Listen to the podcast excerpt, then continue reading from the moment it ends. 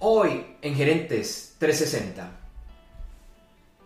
Neurociencia en la gestión empresarial. Tecnología y alta gerencia. Y los efectos económicos por el coronavirus. Esto y mucho más hoy en Gerentes 360. Este episodio de Gerentes 360 se graba y transmite en vivo por internet hoy lunes 28 de septiembre de 2020.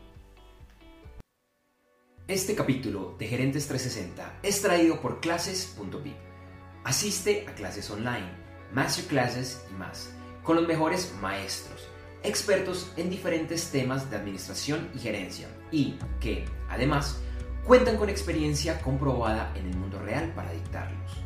Conoce más ingresando a www.clases.vip, lo repito, www.clases.b pequeña clases.vip. Hola, ¿qué tal? ¿Cómo están? Hola Juan, ¿cómo vas? Hola Andrés, buenos días, buenas tardes, buenas noches, dependiendo de dónde nos acompañan. Gracias por acompañarnos en, nuestro, en este nuevo capítulo en vivo de Gerente 360. Hoy hablaremos de muchas cosas, por ejemplo, noticias relacionadas con el coronavirus y varios efectos que esta situación ha causado en el mundo en temas económicos. Así es, Juan. Y también es noticia, fue noticia la semana pasada y lo será esta, una demanda que enfrenta Google por el dominio eh, que tienen en el mercado los motores de búsqueda en los Estados Unidos. Y bueno, además, pues Andrés nos va a estar analizando un tema súper interesante, controversial, pero al final del día eh, importantísimo y es el rol activo que debe asumir la alta gerencia frente a la tecnología en todo tipo de organizaciones y obviamente pues esto viene acompañado de una invitación para entender bien este tema. Así es, Juan, eso lo tendremos ya finalizando el programa y también nos acompaña una gran invitada que hablará de neurociencia aplicada a la gestión empresarial. Interesantísimo. Entonces, pues bueno, Andrés, entremos en materia.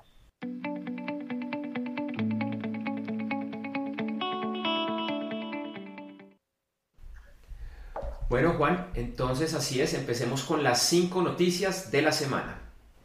Bueno, empezamos con la primera noticia y es que el mercado accionario internacional continuó presentando caídas significativas ante los rebrotes de COVID-19, principalmente en Europa, lo que podría traer como consecuencia nuevas medidas de restricción a la movilidad. Esto pues obviamente acompañado de una escasez de nuevos estímulos fiscales, los cuales ya han agotado los gobiernos a nivel mundial intentando reactivar cada uno su economía. En Estados Unidos se reactivan conversaciones después de haber llegado a un punto muerto entre la Casa Blanca y la Cámara de Representantes para definir nuevos estímulos económicos que sirvan para ayudar a las empresas y a las personas en esta crisis. Continuando con noticias relacionadas al coronavirus, en la última semana se reportaron varias noticias acerca de las vacunas.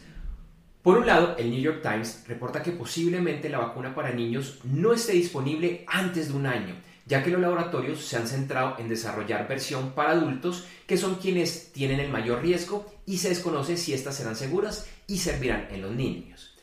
También se informó que la vacuna que desarrolla la empresa Johnson Johnson que aunque va un poco retrasada frente a los desarrollos de otros laboratorios, empieza una prueba en voluntarios muy grande, con 60.000 voluntarios y con una ventaja que solo requiere una dosis en lugar de dos, como sucede con la mayoría de sus competidores. Por el lado de Pfizer, se informa que es posible que sea la primera vacuna en ser aprobada en los próximos meses.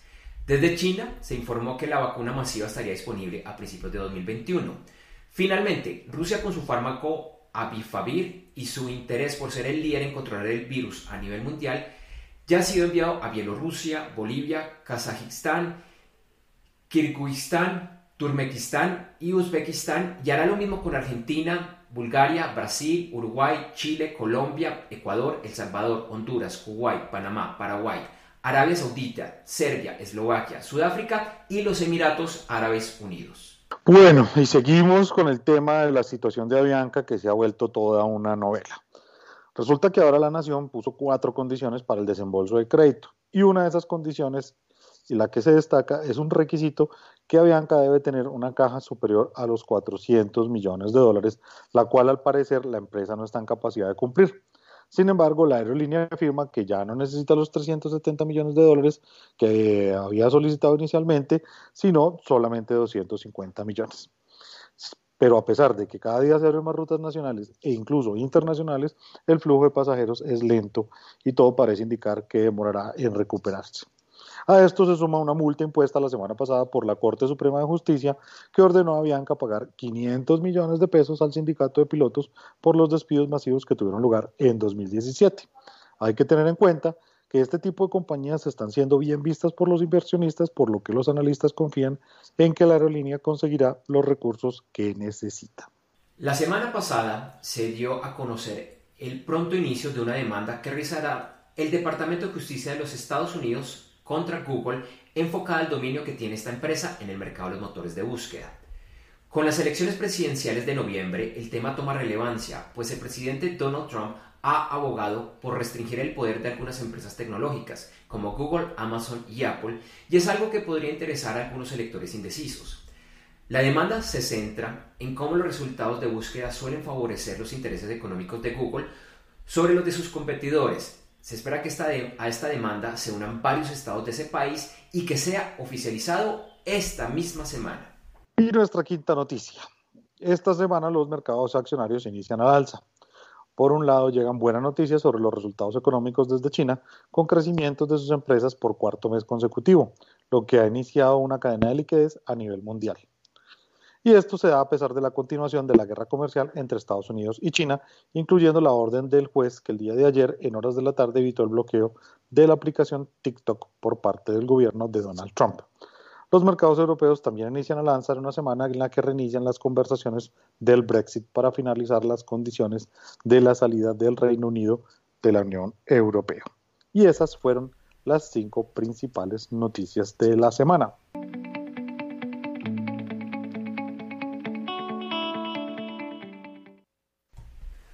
Bueno, Juan, y entonces vamos a analizar precisamente una de estas, de estas noticias que, que, bueno, tiene que ver con, con lo que tú mencionas, especialmente la noticia 1 y las demás noticias económicas, sobre el tema de las repercusiones económicas, los mercados accionarios, los estímulos y todo lo que se está dando alrededor del tema del coronavirus. Así es, Andrés, pues hay mucha incertidumbre ahorita en los mercados a raíz de múltiples hechos que tienen en vilo a los inversionistas, pues no solo el coronavirus, sino también otras cosas como las elecciones en los Estados Unidos, por ejemplo. Así es, así es. Es un tema que está muy movido desde diferentes puntos de, de, vista. Por ejemplo, pues eh, desde Europa eh, hay ya varios rebrotes, hay temas que están un poco complicados. Por ejemplo, España otra vez tiene un rebrote eh, muy fuerte, principalmente en algunos sectores de Madrid se está viendo esto. Y lógicamente, pues toda esta situación otra vez está afectando a los comercios y, se están mirando, pues bueno, nuevas rondas, nuevas rondas de estímulos financieros, ayudar un poco a las empresas y a las personas a salir de esto, pero, pero lo que estamos viendo, Juan, es que cada vez como que se baja el margen de maniobra que tienen los gobiernos para esto. Exacto, Andrés, así es. Y, pues precisamente eh, hay mucha incertidumbre sobre qué pueda pasar eh, con, con, un rebrote en América Latina, pues donde obviamente son países mucho más limitados en sus recursos económicos y ya no hay tanto margen de maniobra como si pueden tener una España o un Estados Unidos, ¿no? Así es, es un tema bastante, bastante complejo para, algunos lugares como América Latina y tocar también qué va a suceder con los países un poco más ricos, por ejemplo Estados Unidos, donde precisamente se está analizando un nuevo paquete de ayuda económica, hasta un poco estancado, porque bueno, el, tema tiene que pasar por la Cámara de Representantes, que lo controlan los demócratas, y pues tiene que también tener el visto bueno de, desde la presidencia de los Estados Unidos, que es, que es republicana. Eh, se habían roto las conversaciones, como informábamos, habían llegado a un punto muerto, parece que se están retomando, pero bueno, en medio de unas elecciones pues hace que el tema no sea tan, tan fácil de, llevar y tan fácil de, ejercer. Exacto, y pues precisamente, digamos, y a pesar de que en América Latina algunos países han solicitado al Fondo Monetario Internacional unas líneas de crédito especiales que ningún país antes había accedido, eh, Colombia, México, Perú y Chile pues han, han, empezado a solicitar eso, pero pues los bancos centrales de muchos países están teniendo como mucha prudencia y están a la espera de lo que pueda suceder en los países emergentes, teniendo en cuenta pues este tema, por ejemplo, de, de estas líneas de crédito del Fondo Monetario Internacional. Es un tema bastante movido, bastante complejo, Juan, y, y, es que pareciera que lo que se va a centrar, por lo menos los próximos mes larguito, son como unos 30 y pico días, tiene que ver con las elecciones en Estados Unidos, que va a definir de, bueno, desde muchos puntos de vista, eh, eh, desde muchos puntos de vista, perdón, el futuro económico, no solo en ese país, sino a nivel mundial, porque tiene muchas, muchas repercusiones si se reelige al señor Donald Trump o si se elige al candidato demócrata, que es el señor Joe, Joe Biden. De hecho, esta semana va a ser el, el primer debate presidencial, el primer cara a cara real que van a tener ellos, ellos dos. Y, muchos analistas lo están considerando como un gran evento, un evento que seguramente va a tener mucho rating por toda la polémica que hay alrededor, por el coronavirus, por el manejo que este país le ha dado. Entonces, Juan, pues esperar a ver qué, qué sucede con este tema que todavía está muy, muy movido, con muchas repercusiones y que seguro vamos a estar viendo noticias no solo hasta las, hasta las elecciones de Estados Unidos, sino de ahí en adelante seguramente muchos meses más. De acuerdo, de acuerdo. Ya entra en la recta final las elecciones de Estados Unidos y pues digamos que ahorita casi que son el coronavirus y eh, las elecciones en ese país lo que está acaparando los ojos de todas las autoridades económicas del mundo. Entonces vamos a ver qué, qué pasa. Toca estar muy atentos a estas noticias. Así es. Te recordamos que este capítulo de Gerentes 360 llega como cortesía de clases.vip. En clases.vip se reúnen expertos comprobados que enseñan a emprendedores, empresarios, presidentes, gerentes, directores de área y miembros de juntas directivas sobre temas poco usuales para ellos, pero que generan un gran impacto.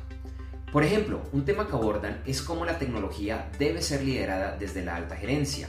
En www.clases.vip, lo repito, www.clases.b pequeña y latina P de papá, explican por qué se debe hacer así y, además, cómo hacerlo de una forma exitosa. Además, sin necesidad de ser experto o aprender temas complejos de tecnología.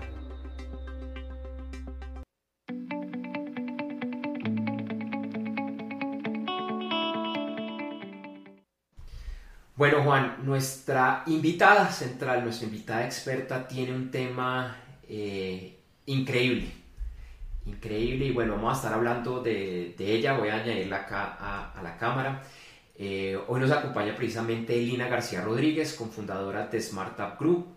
Lina es consultora en neurociencia aplicada al campo de la comunicación asertiva, la inteligencia emocional y las ventas. Entre otros, asesora empresas como la Andy, PwC, Ernst Young eh, y ha sido docente de la Javeriana, el CESA y la EAN. Lina hoy nos va a hablar de un super tema que es neurociencia aplicada a la gestión empresarial. Bienvenida, Lina. Juan Andrés, muchísimas gracias por invitarme al programa y espero que este tema pues vaya a ser de mucho interés para todos los que nos están oyendo y viendo también. Bueno, Lina, entonces pues arranquemos. Cuéntanos a todos nuestros oyentes, videntes de todo, qué es neurociencia. Bueno, pues me parece que es un muy buen comienzo. La neurociencia es la ciencia que estudia el comportamiento de los seres humanos a la luz de los hallazgos del cerebro. Normalmente lo estudian los neurólogos, pero cada vez se hace más conocido también por la psicología, eh, por el marketing, etcétera, porque trae unos hallazgos muy importantes. Perfecto, Lina. Y entonces, ¿cómo sirve la neurociencia para la gestión empresarial? ¿Qué tiene que ver con este tema de, de la gestión de las empresas? Bueno, esa es, una pregunta importante, es porque, claro, no ve como que esa ciencia tan lejana, ¿cierto? Pero finalmente eh, está al alcance de todos, o sea, no hay que ser un experto, pues, para poder comprender lo que la neurociencia ha logrado identificar. Esos expertos que son los duros en ese tema, pues ya, digamos que nos proporcionan esos hallazgos. Y la aplicación que tiene es porque cuando uno puede comprender cómo funciona el comportamiento de los seres humanos, pues claramente puede volverse muchísimo mejor, por ejemplo, como un líder que gestiona equipos, porque entiende muy bien cómo generar motivación, cómo generar cohesión, cómo generar sentido de pertenencia.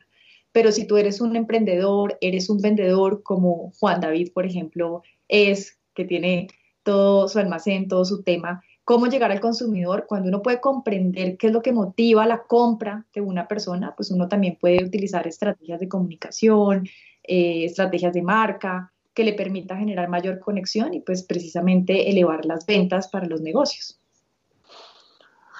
Bueno, Lina, entonces cuéntanos cómo aplicarla a un ejercicio específico.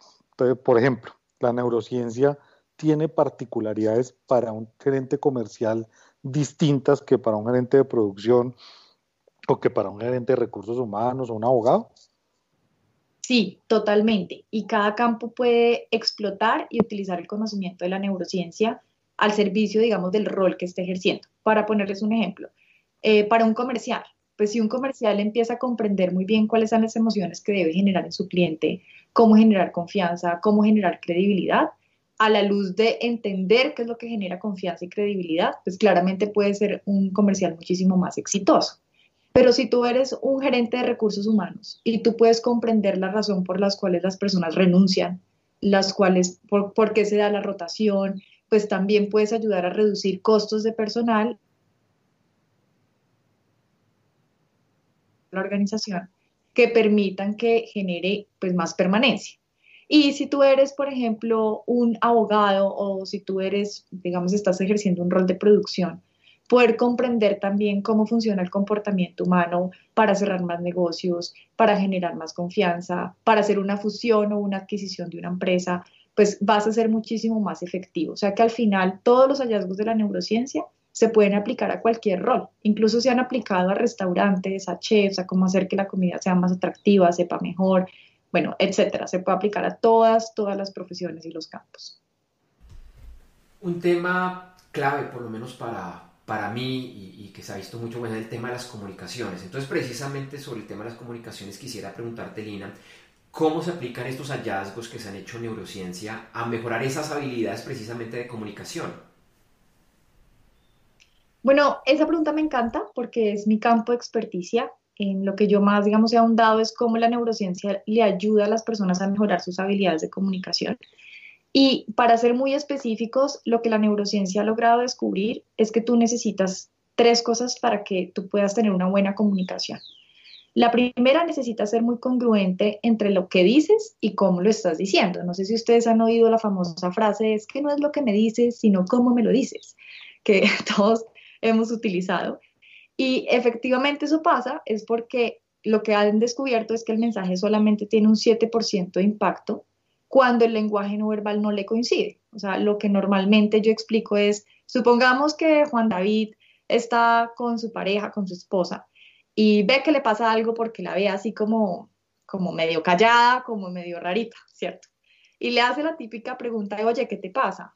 Y ella contesta, como típicamente contestamos las mujeres, nada, ¿por qué? Entonces, claramente ahí lo que está sucediendo es que ese mensaje, ese 7%, pues no es nada relevante porque Juan David se quedas con toda la forma, con todo el lenguaje no verbal, con, con seguramente a esta mujer le pasa de todo, yo ya ni sé qué hice. Y el otro elemento que la neurociencia ha logrado descubrir que es súper importante es que para que nosotros podamos generar confianza necesitamos generar emociones positivas. Y las emociones positivas se generan con un lenguaje no verbal correcto, acertado, eh, por ejemplo, tú no puedes dar una exposición mientras se te quiebra la voz. No importa qué estás diciendo, eso ya fracasó. Entonces, cuando podemos comprender qué es lo que necesitamos generar, podemos empezar a perfeccionar esas habilidades de comunicación que necesitamos para generar confianza, credibilidad, impacto, etc. Bueno, súper interesante todo lo que nos cuentas. Eh, definitivamente, pues esto eh, requiere de una conversación mucho más profunda y mucho más larga y con muchísimo más tiempo. Entonces, pues cuéntanos dónde te podemos encontrar para seguir esta conversación. Bueno, pues yo publico muchos blogs sobre este tema, también tengo varios cursos que están disponibles al público sobre temas de inteligencia emocional, comunicación asertiva, pitch de ventas, etcétera. La gente me puede encontrar en el sitio web www.smart-tap.co Ahí tenemos pues todos los canales de comunicación accesibles al público y también, eh, como ustedes lo hacen, tenemos diferentes eh, contenidos públicos en YouTube, eh, también tenemos un podcast y nuestro único objetivo es poder enseñar a la gente cómo ir perfeccionando estas habilidades. En YouTube nos llamamos igual, Smart Tap Group, la gente nos puede buscar así y en todas las redes sociales también. Línea, Lina, genial, genial. un tema espectacular que sé que vamos a estar profundizando más adelante. Te agradecemos por tu participación la mañana de hoy y ojalá que nos acompañes en unos cuantos capítulos. Este capítulo de Gerentes 360 es traído por clases.vip. Clases.vip es un portal asociado a Gerentes 360, donde podrás encontrar masterclasses gratuitas en diferentes temas para emprendedores, empresarios y miembros de la alta y media gerencia. Por ejemplo, ¿quieres conocer el verdadero rol de un gerente en su estrategia de Internet? En clases.vip encontrarás una masterclass gratuita sobre este y muchos temas más. Ingresa ya a www.clases.vip. Lo repito, www.clases.p pequeña y p. Inscríbete gratis a tu siguiente masterclass.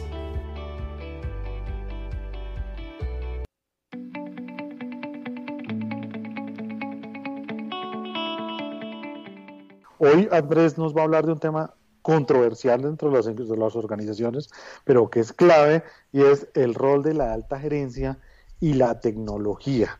Eh, y ya vamos a ver por qué eh, este tema es tan importante. Cuéntanos, Andrés, ¿por qué consideras que esto es así?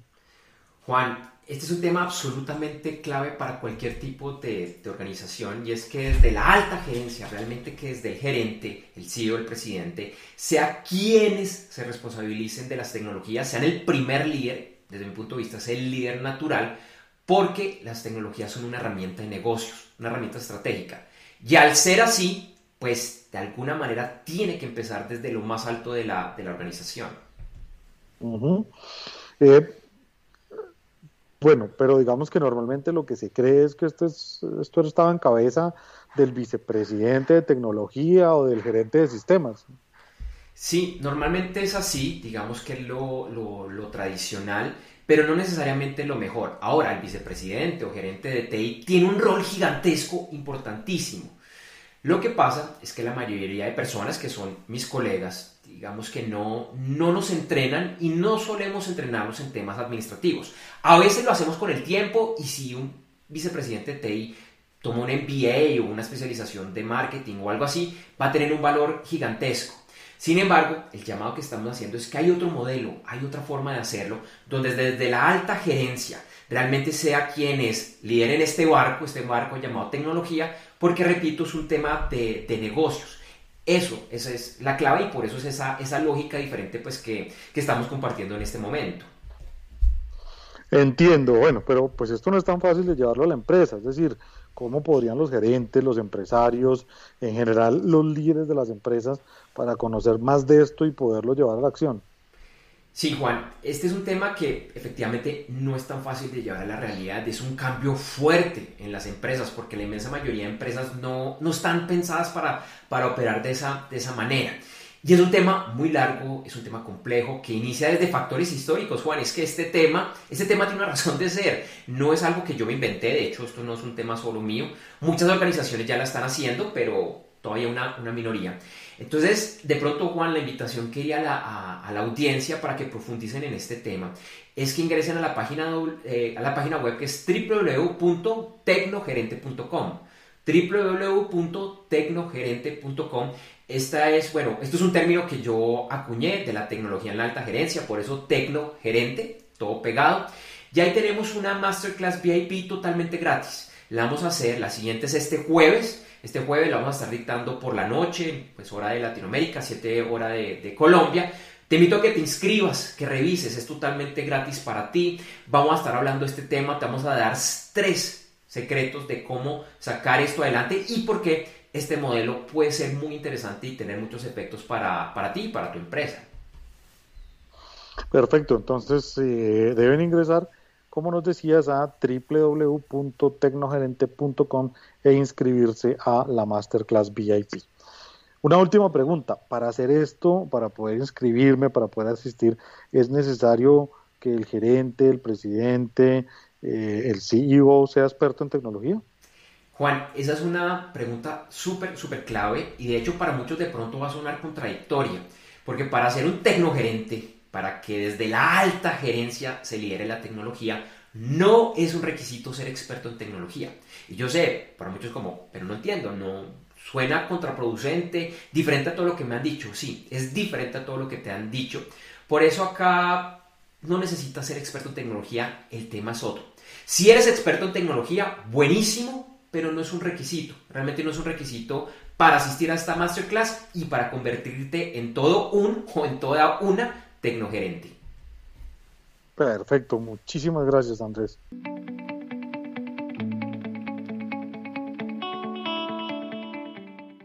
Bueno Juan, entonces vamos a nuestro último eh, segmento y pues qué es lo que tiene que ver con lo que va a ser noticia esta semana y para estar atento pues eh, de, hoy en bueno de hoy en ocho días estaremos revisando pues muchos de estos de estos temas.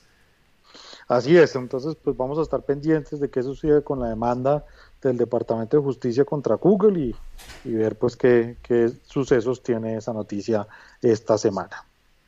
Así es, y también como, como habíamos mencionado, eh, mañana martes se lleva a cabo el primer debate presidencial en los Estados Unidos, donde van a estar cara a cara el candidato republicano Donald J. Trump y el, eh, su contrincante, que es el, el ex vicepresidente y por el Partido Demócrata Joe Biden tiene muchas repercusiones, como ya lo habíamos dicho, se espera una gran audiencia, ha habido mucha, mucha controversia en la presidencia actual de Donald Trump, sumado el tema del coronavirus, entonces pues estar pendiente a ver qué sucede esta semana con ese primero de tres debates.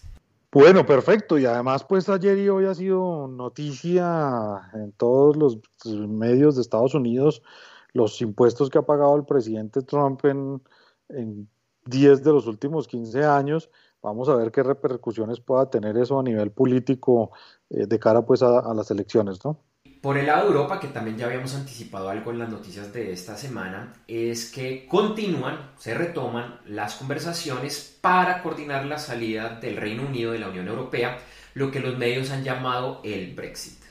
Y por último, pues tenemos que estar pendientes del reporte de desempleo de Estados Unidos que sale este viernes y será el último antes de las elecciones presidenciales de ese país. Así es, con muchas, muchas noticias esta, esta semana y bueno, Juan, esperar a ver qué sucede eh, en estos días.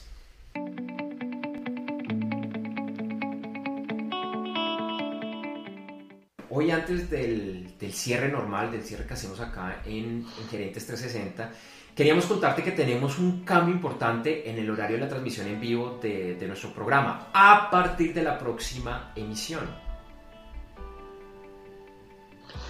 Así es, y bueno, eh, digamos que esto, gracias a los comentarios que nos han realizado nuestros seguidores, iniciaremos el próximo lunes 5 de octubre de 20 del 2020 una hora antes. ¿Esto qué quiere decir? Que iremos en vivo a las 8 de la mañana, hora de Colombia, Ecuador, México, Panamá, Perú y hora central.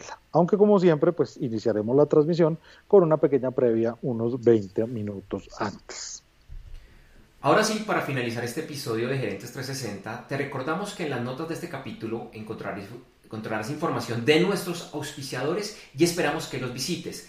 Esta es la forma más sencilla de apoyar nuestra labor en Gerentes 360. También te invitamos a seguirnos en nuestra página web www.gerentes360.com, así como invitar a familiares, colegas y amigos a que igualmente nos sigan. Un par de horas después de finalizar la transmisión de este y todos los episodios de Gerentes 360, encontrarás en www.gerentes360.com el video editado y mejorado. Además, en horas de la tarde en la página web podcast.gerentes360.com encontrarás la versión de solo audio del episodio. Te invitamos a que nos busques y te suscribas en los principales directorios de podcast, incluyendo Apple Music, Google Podcast, Spotify, Deezer, Stitcher y Pocket Cast. Nos puedes buscar como Gerentes 360. Y si todavía no lo haces, por favor inscríbete a nuestra lista de correo electrónico donde recibirás alertas de nuestros programas e información que creemos será de tu interés. Esto lo puedes hacer en www.gerentes360.com barra lateral lista. También nos puede seguir en nuestras redes sociales, Gerentes360 en Facebook y Twitter y Gerentes.360 en Instagram. O si lo prefieres, nos puedes escribir al correo hola gerentes360.com. En este espacio publicaremos algunos de estos mensajes. Bueno, y por último, pues a mí me encuentras en Facebook y en Twitter como JD4TAS y en LinkedIn como Juan de Cuartas. Y a mí me encuentras en Facebook, Twitter, Instagram, LinkedIn como Andrés J. Gómez. Andrés J. Gómez, todo pegado, todo pegado y bueno, sin, sin tildes. Gracias por vernos y regresamos el próximo lunes 3 de octubre. Recuerda que con un nuevo horario iremos una hora antes a las 8 a.m. hora de Colombia, Ecuador, México Central, Panamá, Perú y hora central a través de www.gerentes360. Recuerda que iniciamos la transmisión unos 20 minutos antes con el detrás de cámara. Feliz semana para todos.